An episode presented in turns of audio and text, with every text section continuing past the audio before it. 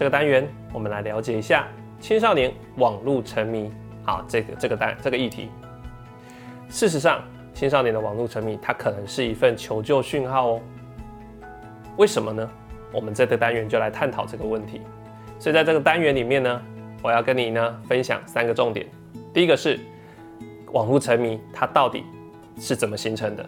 它的成因是什么？第二个，我们怎么样来看待网络成瘾这件事情？第三个，我们如何帮助有网络沉迷或成瘾的青少年？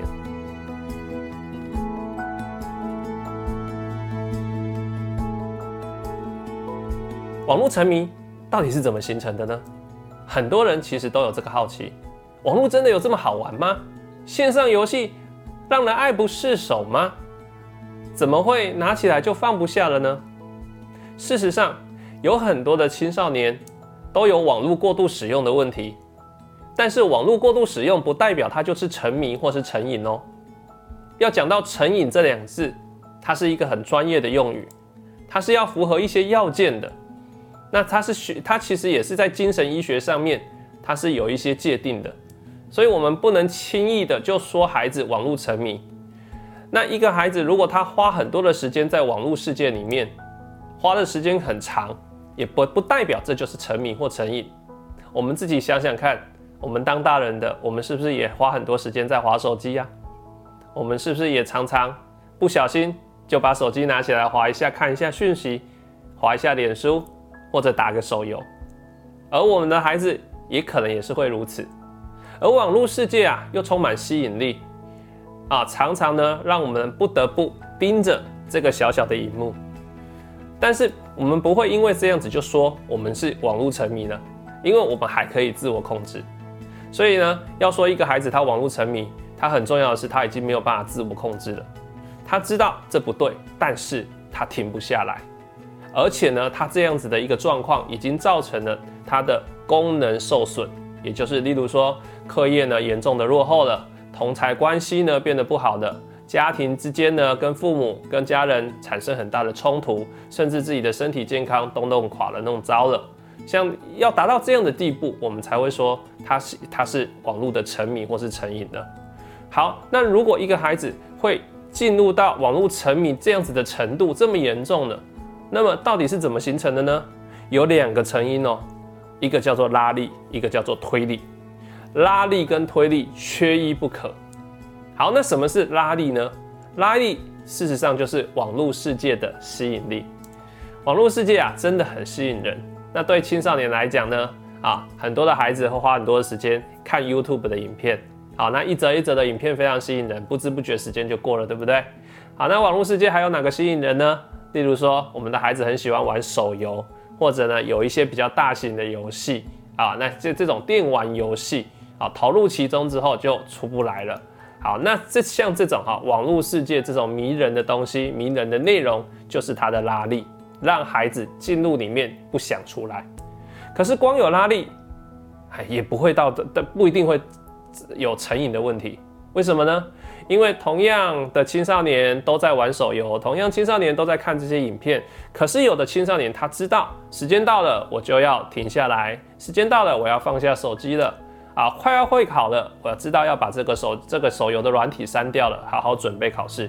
他可以自我控制，但是有的孩子他就是没有办法啊，所以显然只有拉力是不够的。所以我们不用把手机或网络的内容当做万恶的深渊，它并不是罪恶的来源哦，并不是。我们真正要看的是推力是什么？什么是推力呢？就是我们的孩子可能是在现实生活中遇到困境了。而这个困境让他投入网络世界之后再也出不来。那我们来想一想，一个青少年在生活中会遇到什么困境呢？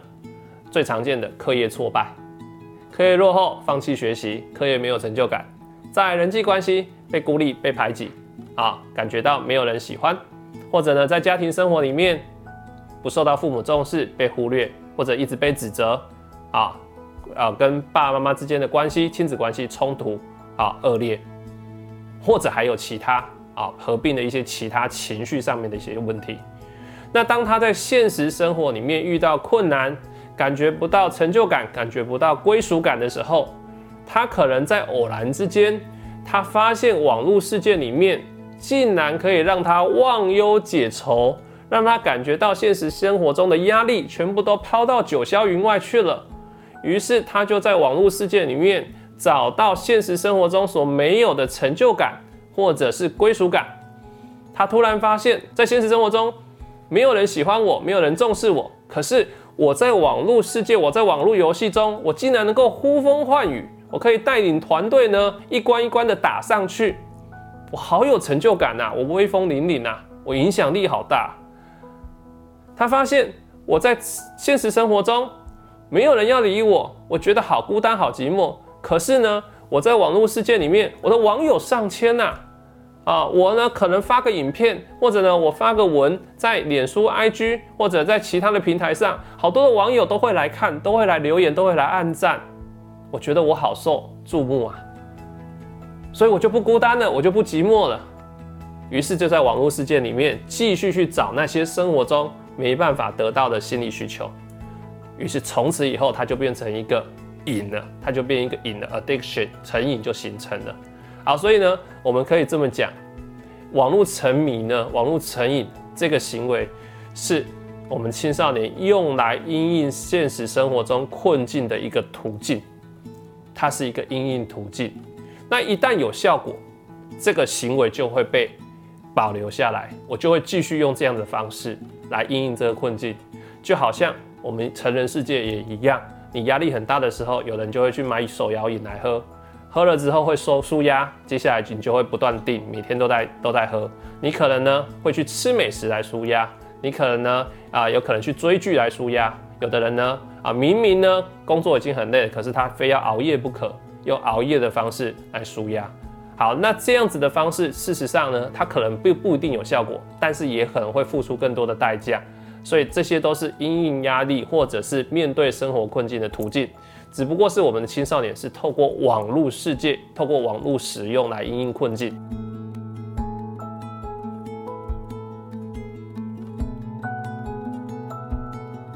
好，那我们常常呢在实务工作中，我们会看见这些网络成瘾的青少年，他们的生活困境里面最常见的叫做关系断裂。什么是关系断裂呢？通常呢就是人际关系跟同才之间没办法互动。啊，在同才之间是被孤立排挤，或是边边缘人，或者呢，家庭生活里面，在家里面跟家人已经不讲话了。那曾经有老师呢，啊，或者还有家长呢，曾经呢好几次来跟我求助这个议题的时候，他们会告诉我说，网络啊，真的是一个罪恶的深渊啊！我的孩子啊，自从呢啊陷入网络之中之后，网络成瘾之后，在学校里面也不跟同学互动了。变成班上的边缘人物，然后呢，在家里回到家里面，也跟家人不闻不问，跟父母之间呢关系呢紧张冲突，甚至很疏离、很冰冷啊！这个网络世界啊，网络的真的是很可怕。可是当我跟这些青少年好好谈一谈，我发现这些青少年告诉我，在他们还没有沉迷到网络世界之前，他们在班上就已经经历到不受欢迎。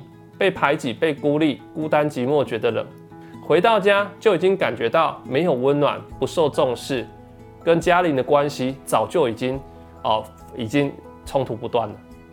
所以，到底哪是因，哪一个是果呢？我们看到的是孩子在生现实生活里面的不顺遂，其实可能才是最重要的原因。所以，如果你可以了解网络成瘾的成因，你就会知道我们要重新看待网络成瘾这件事情。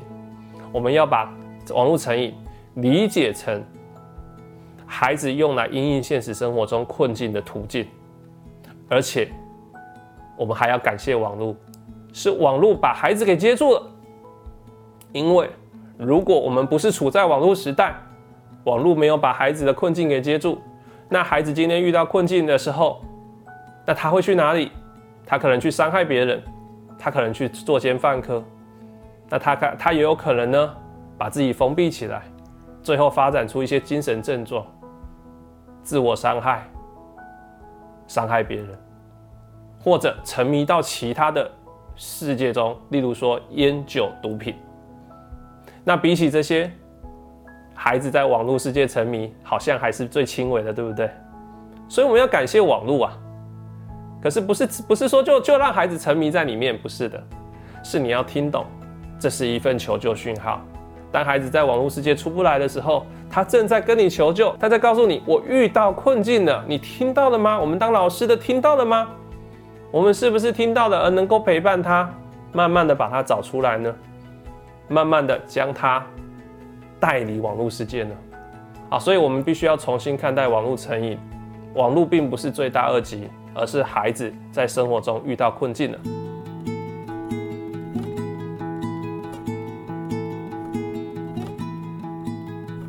第三个部分，我们就来谈谈如何帮助有网络成瘾的青少年。最重要的就是要来帮助他，陪伴他走过他现实生活中的困境。所以，来第一个一定要做的叫做亲师合作，和孩子的家长一起来讨论，一起来观察孩子究竟在生活中遇到什么困难。事实上，网络成瘾的孩子，他生活中的困难是非常容易被观察到，但是呢，又常常被忽略。而且其中有一个重点叫做呢，亲子关系一定一定都是不好的，因为关系断裂。所以在网络成瘾这件事情上，事实上学校老师能做的是非常有限的哦。因为孩子呢，在学校里面啊，基本上是网络手机使用是被管制的，那么会无限制的、没有办法控制的使用网络，通常是在家里面。所以一定要跟家长合作，一定要让家长去认识到，他要负起责任来管控孩子的网络手机。那同时也要修复亲子关系，而且陪着家长一起去找专业的协助。当一个孩子他已经有网络成瘾，达到成瘾的程度的时候，这可能已经不是靠我们呢学校老师循循善诱，爸爸妈妈啊好好的劝说就可以把孩子拉回来。可能需要专业的医疗或心理的工作者来帮助。那么现在你如果到网络去查询卫福部的网站，其实呢都有啊列出一些呃在网络成瘾上面的一些精神医疗或者是一些啊心理智商相关的一些资源，你都可以呢去善加利用啊呃可以呢呃借助这些资源哈，找当地的啊医疗或心理智商的资源，把孩子带去那边。好，跟心理师、跟医师来咨询一下啊，有这些特别的门诊，好，求助专业啊，一定要求助专业，这是非常重要的。那最后呢，我们当老师能做的，其实就是在日常生活里面，在学校生活里面，多多耐心的来关怀孩子，等待孩子，啊，多多呢肯定孩子，给孩子个舞台。如果孩子呢人际关系啊比较呢呃呃比较孤立的话，那么呢我们就能安排孩子有一些多一点人际互动。教孩子一些人际的技巧，帮助孩子一起应应他生活的困境，甚至帮孩子找到一个新的舞台。那么，也许啊，我们的孩子啊，慢慢就会从网络世界回过头喽。网络这个议题，一直是现在的老师、父母非常关心又头痛的话题。青少年的孩子啊，呃，大脑正在发育中，自我控制能力本来就比较不足，那么呢，也比较。啊，比较容易经不起网络的诱惑，但是真正让孩子网络沉迷的原因，事实上是孩子在生活中遇到困境了，他没有成就感，没有归属感，特别是关系断裂这件事情。所以，呃，比起一味的要限制孩子使用手机网络，更重要的是，我们当老师的要去关心我们的孩子遇到了什么样的困境，去帮助他，也许这会更有效果。我是陈志恒，智商心理师，让我们一起慢慢练习，和青少年相处的更好。